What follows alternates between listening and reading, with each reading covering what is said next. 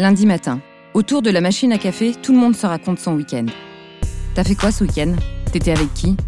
Des conversations banales, mais nécessaires à la cohésion des équipes. Pourtant, une personne LGBT+ sur deux n'y participe pas, faute d'avoir fait son coming out au travail. Être obligé de se cacher, de mentir par omission, est une souffrance qui empêche d'être libre, créatif et efficace. À travers des témoignages forts de personnes LGBT+ ou d'alliés, Tétu Connect souhaite faire bouger les lignes, sensibiliser et valoriser les actions des entreprises qui, elles, ont choisi l'inclusion et la diversité. Découvrez C'est OK, le podcast de Tétu Connect qui célèbre la diversité et qui encourage l'intégration des personnes LGBT+ en entreprise.